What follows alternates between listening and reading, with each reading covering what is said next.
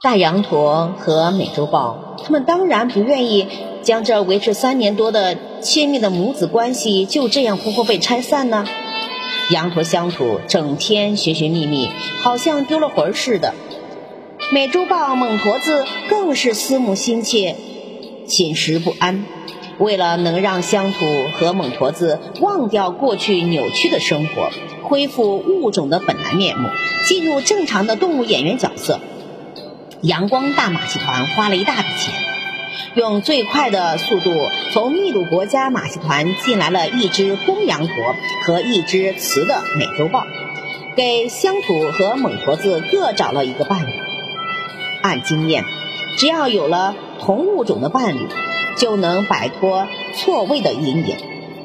这个经验在乡土身上再次得到了印证。进口的公羊驼被送进来之后。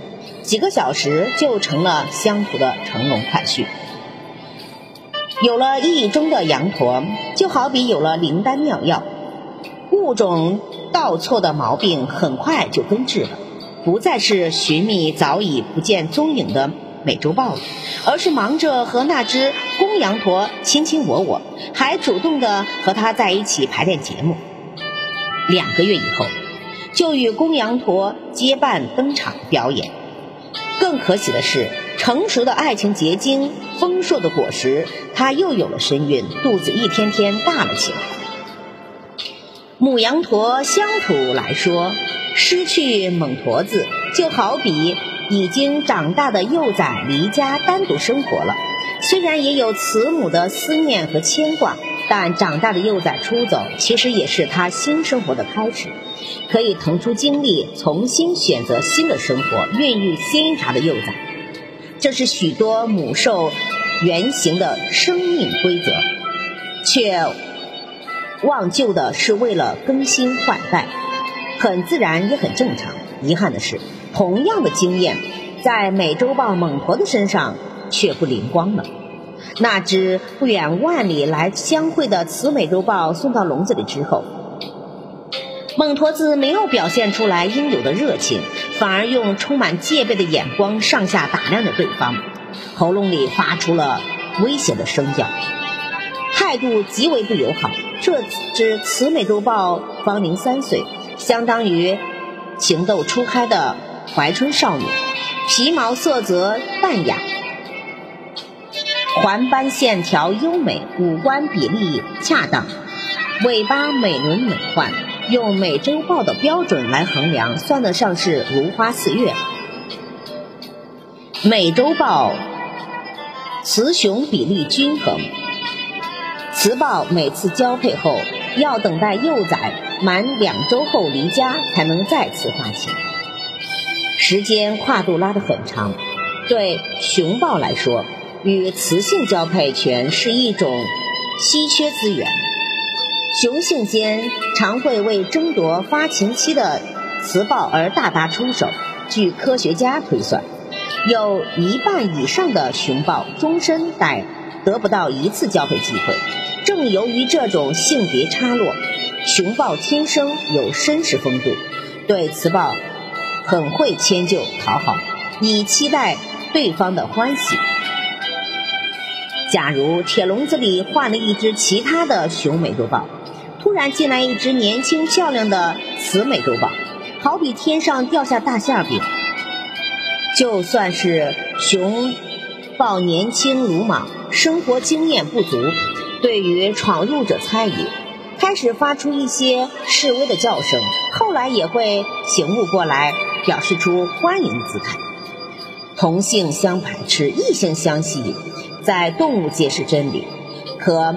美洲豹猛驼子表现的极为反常，雌豹送来两三个月了，仍然不理不睬，态度冷冰冰的。进餐的时候，管理员老费将肉块倒进食盆，他快步窜上去，用凶狠的眼光看着雌豹，生怕人家把他的东西抢走。他总是将肉吃完，然后回到笼子的右侧。一点儿都不给对方机会。睡觉的时候，他也是背对着雌豹，自己蜷缩在角落里闷头大睡。倒是那只雌豹，或许是对猛驼子一身浓艳的皮毛和威武俊美的外表感到满意，也许是觉得同是天涯沦落豹的一个下场，因此有一种惺惺兮兮的情怀，竟主动向他暗示友好。进食的时候，当管理员老费将肉倒到食盆的时候，此美洲豹不再急忙的去抢，而是在一旁等着。这种礼让三分的谦虚行为，在凶猛的大型食肉动物中很少见。没有对方相对的好感，是不可能有如此的表现。有一次，还没有开饭的时候，雌豹突然从笼子内跑到了树杈上，取了一只兔头来。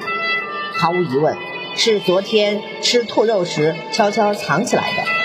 他将兔头叼到了笼子中间。慢条斯理地啃着，一面吃一面斜眼看着猛婆子，心意在脸上，分明是在说：“你快来呀，咱们一起来分享吧。”雌雄美豹共同进食，就像是男女约会一样，建立着亲密的关系前奏。但是猛婆子却不搭理他，跑过去抢过兔子头就走了。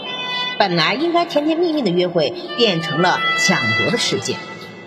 睡觉的时候，那只雌豹也挺有意思。